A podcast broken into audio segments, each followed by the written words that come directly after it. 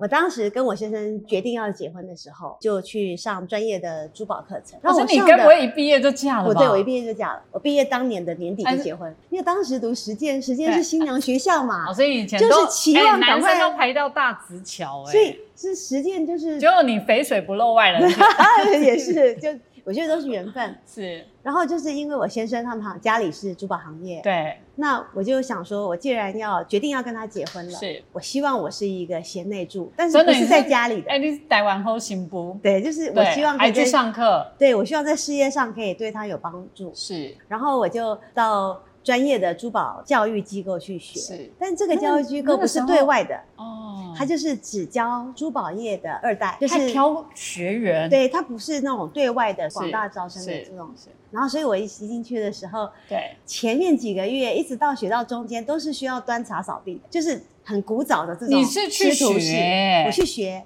但是我要付学费，啊，但是我还要进去到端教室茶，嗯还要端茶，有客人来的时候，这只有们那个是年代可以，对，就现在是我不们那个行年了代，对对吧对对，对，现是在不行就了，那个年代是这样对子，然后对老师才会愿意把比较手把手的的教你，对，所以我我是这样子，是那种学徒式的方式学对宝是石的知识，宝石是学的知识，所以就在宝石学里面有比较多的生根在这对里。对对，结婚之前的半年，我有就到比较大的珠宝公司去上班，大概三个月吧。那个经理就觉得我很棒，想要升我做店长，但我就跟他说我不行，因为我要结婚了。是然后他就觉得啊，很可惜，很可惜。那后来我就跟我先生一起创业，然后从很小的规模，那我们主要是做珠宝的批发。那我们那时候批发是从台湾头到台湾尾，我们就带着珠宝，然后到每一个银楼珠宝店去给他们看货，然后给他们挑选这样子。哎，老师，那个契机是怎么开始？我觉得你们这样很棒哎。照理来讲，不就继承家业，就在家里雇银楼就好了。可是你怎么会想要从北到南？因为顾云楼就是一个很很传统、很呆板的，不会有什么发展。当然吃不饱也饿不死的的对一个行业。但是我们还年轻嘛，那总是嗯想说应该要有一点自己的事业，所以我们就好厉害不走黄金的这个路段，我们就走珠宝这一块。是但其实一路上也是跌跌撞撞，因为很辛苦，珠宝对啊要很多很多的成本，真的，这那个成本很高哎。对，非常高。但是因为我们，我跟我先生都有受过这专业的这珠宝的训练，跟以以往那个年代珠宝商就是都是学徒，都是对做打打金子的，是所以我们是另外一个区块。然后因为我先生是实践的外文，啊，商业外文，是以前是家政系，是现在叫商用外文。是他的英文非常非常好，是所以那个年代可以出国去在国外市场跟人家交易珠宝的很少很少，是所以我们也多了一个这个语言的这个优优势。势然后我们刚好也有一些人脉，那我们就从一开始在台湾对的就是这样的批发，后来参加台湾的珠宝展，那个年代是只有你是做 wholesale 才可以参加那个展览，是二十几年前。那后来台湾展览有点乱了，真的假的都在里面卖了，然后很多做假的东西什么都在里面卖，我觉得这不是我们要的未来，所以我们就到香港去发展。老师，你真的超了不起的，香港真的不容易耶，香港真的不容易，真的，但是我们在香港，嗯，我觉得也是，有时候就是你刚好那个机缘，然后我们到了香港，为什么会想要到香港？对对对，这个这因个为也很特别。我们以前做的比较做的规模还很小的时候，我们批货是要到香港去批货，然后我们到香港去开公司，然后我们参加香港的珠宝展。那你要参加展览是一个，就是它是审核很严格的。那我们从一开始的是就是在台湾馆，就是它会有一个一个区块是台湾公司可以参加的。参加了几年之后，因为我们的公司的作品特别好，就是设计啊宝石，因为我们是宝石学出身，所以我们挑宝石挑得很精。那我先生很会设计，所以我们的工艺又很好。没有几年，我们就香港的那边的展览商，就是国际展览商，就邀请我们进入全世界最厉害的殿堂，叫大会堂。回人后就是整个香港珠宝展里面最厉害的一个区，这个区就是里面的。几乎都是欧洲人，就是都是那种百年的品牌嗯品牌或者是百年的珠宝商。是那我们算是华人第一个珠宝商被邀请进去里面做参展。好厉好，害，所以那时候那一年进去，其实对我们来讲是一个里程碑。好，那就我们就在那边发展，然后会有全世界各国的客人来跟我们买珠宝，大概是这样。就对开启了这个另外一个走全球事业的对一对对个对状态。对，然后在二零零九年那一年，我就也很幸运的获得中国百大女企业家的这个荣耀。对那那是一百名，就是中国还两岸四地有一百个人，超厉害的。啊然后我是珠宝界的代表，就二零零九那一年，那老师，你那是你台湾之光哎、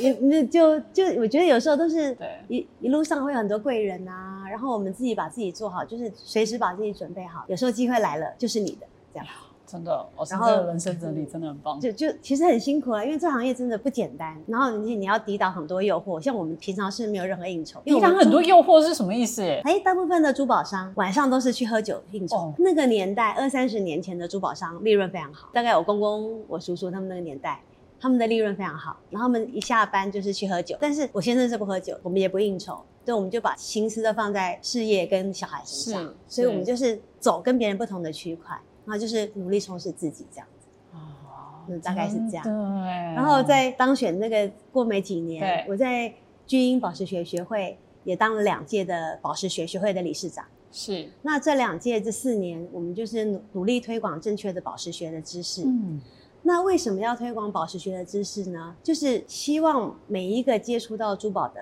人，因为有这个好的知识，他不会去做错的选择，不会买到假的东西，不会买到错误很贵的东西，不会买到以后看了丢也不是，不丢也不是的东西。丢因为这个是好多好多人花那么多买钱珠宝遇到的困难，就是真的啊三年后、五年后，你回头看这东西，他当时买也买了好几万，他现在对看了觉得很丑，要送人也舍不得，要丢也也觉得太浪费，啊自己也不想戴，对这是大部分买珠宝的人会遇到的状况。那没有但是错我们一直想说，如果我有机会推广正确的宝石学知识，那每一个遇到我的人，他可以不要缴这个学费，我们都称称作这个叫学费。对，当然就是对你对买对错了买错就钱是就是对对学对费嘛对对，对那你对每一次做的决定都是对的，都是你当下能够自己所能负担里最好的决定。好，这是我一直以来的的心愿是这样，真的，我想买错的这个真的应该是非常。多，非因为常多。真真假假真的怎么分辨啊？其实真假这件事情倒是不用太在意，哦因为现在好的宝石它都会有国际鉴定书。啊，国际鉴定书对，所以我在我的课程当中，我会教学员怎么样认识保证书，因为这个也很重要。那也是是真的是假的？这个证书的价值在市场上有没有价值？这个也是我在课堂上会教的。但是因为我们的课堂只有两个多小时，对对对，我就大概把重点跟学生大概解说一下。这样是。那如果以后需要更细节的解对哦释，那就是以后再说。所这以样老师，我们刚才其实少女们也在那边跟我讨论说，哎，嗯是谁会来买宝石？老 师你我觉得每个人都会来买宝石。第一个，有结婚的人他需要买婚戒，对，这就是珠宝的是一其中一环。嗯，第二个是不结婚的人现在也很多，嗯他如果他事业有所成就，他会想要犒赏自己。对，那女人最好的犒赏自己的东西就是珠宝，珠宝是不说话，但是它可以勾动你的心。哎，slogan 出来了，啊。 然后宝石 呢，不 不说话可以勾动你的心，哎，跟对男朋友讲一下这句 话，它去比任何语言都可以打动女人的心。这个这个好，这莎士比亚说的。还有一个是因为艺术，现在很多人都追求艺术，哦对不对？那艺术有很多个取向，那珠宝是女人通往艺术最漂亮的一一个道路。不管是什么年纪的女生，其实都都还是蛮节俭。就你比如说你有一一百万，男生可能会买一台车，没有错，车子十年后就领对，就报废，可能五万块。是可是如果你是买对的珠宝，一百一百万，十年后它可能变成一百五十万、两百万、三百万都有可能。嗯是，所以珠宝是很多有财富的人他们很好的投所资以标的，它其实是一个有资产的人他们做财产分配的一个很好的标的。是但是前提是你要会知道怎么选，是啊，你要知道。哪个标的是涨得会比较多的？你的眼光要很准。那针对这一个区块，我刚好就是研究所的时候，我是写的论文，就是针对宝石投资做分析，就是这过往十年来各个宝石它的成长，十年来的成长曲线是怎么样？然后我哦会、呃各个宝石有不同的成长曲对线，对对，我做了。是因为颜色还是因为呃，应该是这样讲，红宝石它十年来它它呃几克拉到几克拉，它的涨幅是多少？然后什么样的级数？比如说一样是红宝石，好的品质、顶级的鸽血红跟一般的红宝石，它十年来的涨幅是不太不一一样样的。的？对，那有什么样的不一样？我在课堂上会告诉大家。哦然后蓝宝石也是，对，祖母绿也是。那就以蓝宝石来讲，它的整体曲线，以曲线上来看，它并不是这么漂亮。可是，在这个曲线当中，有发现到，比如说五克拉到十克拉的这个区块的蓝宝石，它的涨幅十年内是九倍，这十年来涨了九倍。重量也会影响它的涨幅，啊是的，呃，这个为什么会影响涨幅？其实也是跟市场的需求也是有很大的关系，因为价格跟需求是供需嘛，是对，所以这也是是一个区块。这这个这个是蓝宝石。是那还有其他的中国绿中率也是也是都是涨，其实整体上都是涨，所以只要是选对对的东西都是涨。那我会我有做一个，哎，老师有什么不涨的吗？ 突然有什么想起来不涨的啊？涨得比较少的呃，钻石、白钻、白钻石呢，它在过往的十年是跌的，可是它从去年十二月底开始涨了，目前已经涨了十五趴。是为什么？为什么？为什么跌啊？那跟金融风暴有关系，因为那个大陆打奢，对，那大陆禁奢其实钻石在之前二十年到之前十年这个中间，大陆它人啊是买涨非常多，幅涨涨很很多，多所以它全部跌下来。啊。那反其而实宝石类的就没有到宝石没有这么多的量，对钻石呢就是白色钻石，彩钻是另外一个区块哦，彩钻是涨的哦。那白色钻石，呃，如果你是婚戒，那你当然会选白钻，因为大家都懂。然后，但是如果你是投资，我就不是很建议买白钻，因为白钻的涨幅只能跟着通膨涨，哦可是彩钻的涨幅是很吓人的。这个吓人的状况，我在课堂上也会有曲线，这个都是统计出来，不是我自己随便写的，对都是一个国际上的统计。这样哦，好棒哦，这真的要了解，这呃没有了其解实我们。有兴趣的人应该要了解。对对，不是我们真的没有专业的讲解，其实是没有机会找到相关的知识哎没，有办法，而且网络上的知识就是真真假假混在一起，对你不会知道他是讲真的没有假假。错，然后在课堂上呢，我还会教导宝石学的金字塔，我们的宝石学精髓，它是一个金字塔的分析。你每一颗宝石都可以用金字塔的分析来分析这一颗宝石在产量里面的定位在在哪里。我会教学生做简单的分析，那你只要懂得怎么分析，你基本上在选东西就不太会有太太大的错误。大概是这所以样老师你你那怎么做这些资料的收集啊？嗯是透过看展啊，像服装好了，服装它会有一个流行趋势报道嗯嗯，它有一个网站，可能我们可以看它的流行趋势。如果说是价拿来钱上的资料收集，是我用的是十年来的 Sotheby's 苏富比拍卖会，是还有佳士得拍卖会，它的所有拍卖记录、啊，是对对这对二十年就十年来这两本拍卖会的所有拍卖记录，然后做分析做统计，是做厉用大害数据统计出来的。哦是，所以是真的数据，那当然这是最保守的统计，因为对其实市场上卖的价钱还会是比波动的嘛，会比拍卖会还贵很多。可是因为每一个品牌在卖东西的时候，它的定价的标准是不一样的。对呀、因为它又不像黄金，黄金又有一个喊的一个价嘛，对没没有这对个对，是这样没错。但是，所以我们是用拍卖会的，因为它是公开的价钱，对所以我们在做统计上是比较公正的。是那如果你是要用品牌来看，它是涨四五倍哦，不是两倍三一一倍多两倍多这样。如果用品牌的定价来看，所以原嗯来宝石，因为我们之前听到就是啊，不要买黄金啊啊，如果赚的话还要买到几呃，可能多多少一克拉以上哎，一克拉对，以上才可以有那个价值，否则可能只有自己带开心的这样。对对，对，然后原来宝石也是一个其实有色宝石的投资是比钻石还好很多的，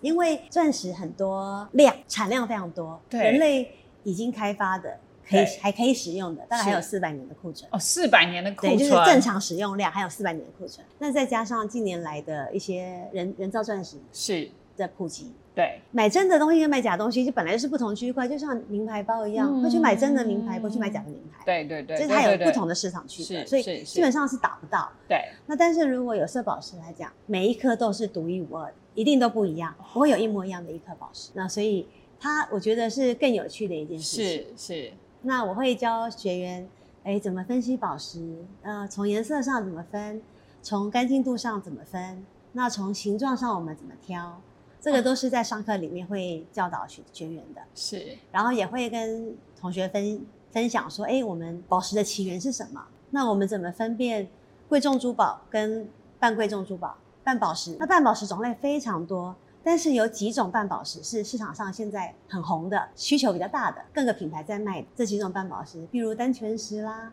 碧玺啦，然后海水蓝宝啦，这几个宝石半宝石都是市场上很红的。嗯。那我也会在课堂上给大家看一下图片，这是什么东西这样子。是，老师像嗯玉算宝石吗？玉算中国人的宝石，但它嗯但也是算宝石类的东西，算吗？嗯它其实算珠宝类，算它珠算宝珠类。宝类，但是啊我们没有把它放在，因为全世界来讲，只有华人看翡翠玉。是，对，你们呃大家都问哎，玉跟翡翠怎么分？哎对对对好，这个其实很简单，翡对，翠跟玉其实同一种东西，品质很好，颜色很均匀，颜色浓度够的、种地很通透的就叫翡翠。简单讲就是很漂亮的玉叫翡翠。那我们说的这玉是指缅甸硬玉哦，大陆还有很多软玉，硬度不到七，产地不在缅甸的，他们也叫做玉。那古代以古代的文字学来讲，美丽的石头叫玉，但是以珠宝圈来讲，我们说我们说的玉就是指缅甸硬玉，就是翡翠，啊，就是翡翠，就是缅甸硬玉。对哦对，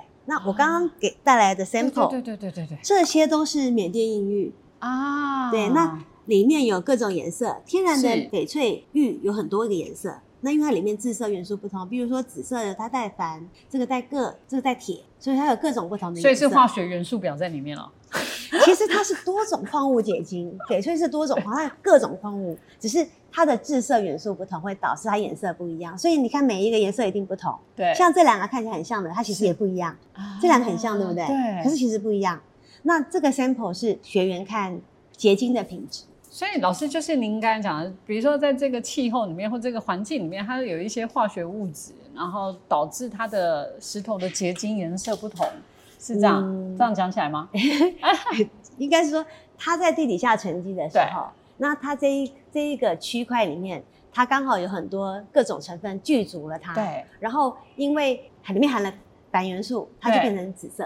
然后含了哦铬元素，它就变成蓝呃绿色；是，啊嗯是然后含含了这个铁的元素变成红色。例如是这样子，嗯那含的多寡它会造成颜色的不同。是这样，那它是比较特别，因为它是多种矿物结晶，它可能不是只有一种单种。是可是像这个东西，红宝蓝宝石，它就是一种，就是哦它就一种它的结晶就是三氧化二铝，它的化学成分。可是它也是因为含有里面的含有钛，然后它变成蓝色，含有其他颜色元素变成其他颜色，所以它就比较不一样。是所以，我们其实，在珠宝来讲，你如果说贵重宝石，翡翠我不能说它不是，但是在国际市场上他们不懂，所以不太承认。啊，是因为不懂。他们不懂，因为太难了。哎、可是老师，现在中国市场很大哎、我就讲说，我们去欧洲，老师去欧洲，整个设计的那个艺术品上面都写中文字了，对艺术品啊，就是对对对，上面写中文是没字错哎、中国市场是很大，没错。是，但是因为新一代的中国人都是海归的，啊对，所以他们可以接受全世界流行的东西，啊啊因为他们以后不一定会留在中国发展。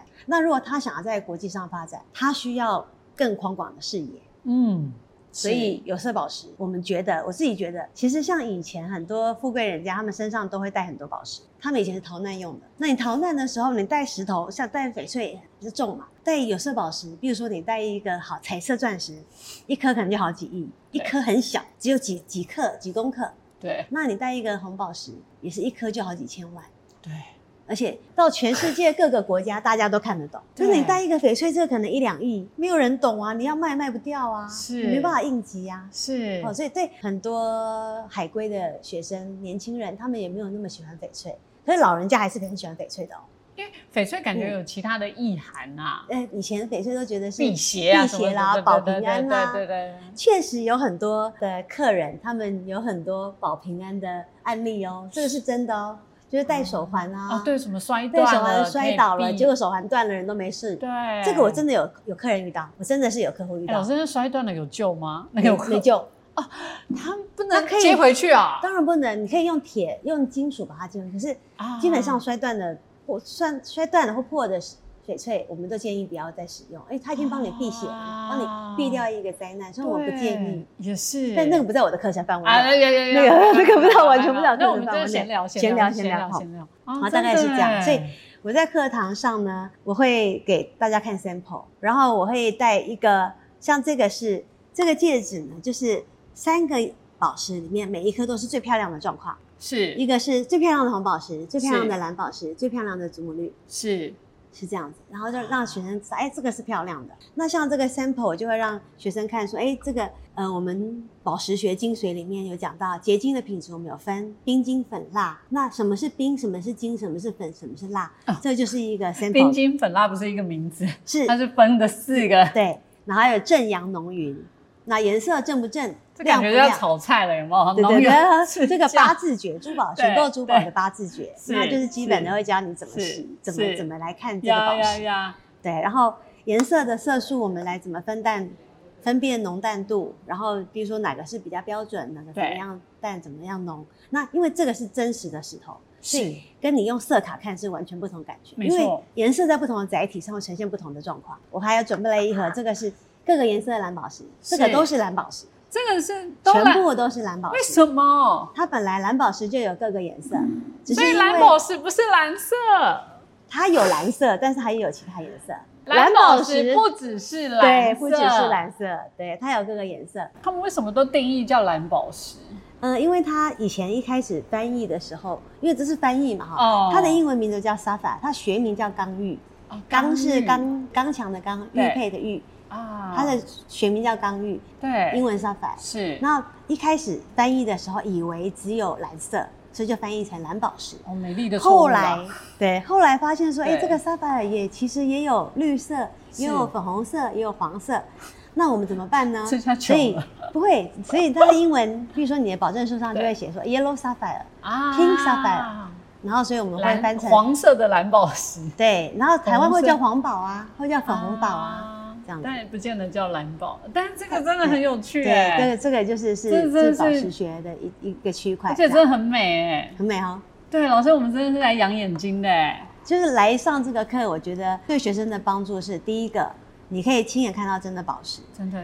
第二个，我会教导他们如何来分辨宝石的好坏。然后，如果你要选购一个宝石的时候，你要说需要注意什么重点。那第三呢，呃，我会教你国际证书怎么看，就是、啊这个很重要对，然后哪些证书是真的，哪些证书是假的。对，那市场上或是国际上流通的证书，哪几个是我们真的内行人在使用的？真的对，我会大概会教这几个东西。简这直样就是真钞跟假钞的认识 对，还有一点就是我会带一些我做的分析，就是是宝石投资的分析。所以好如果对珠宝投资有兴趣的人，对我会是我们这个课程的目标客群。没这错，样子没。错，没错，这个很重要。我觉得正确的学习那个认识啊，会减少走很多冤枉路的一对个状态啊。对否则，这个可以冤枉省很路多。钱。珠宝真知的识就是你的财 富，真的，哎，老师，对嗯你的 slogan 真的，你的金金句很多哎，没有啦，没有进去就是正常，就这样。 真的太感谢老师，我们非常谢谢嘉燕老师，真的让我们开除了开眼界以外，哎，以后。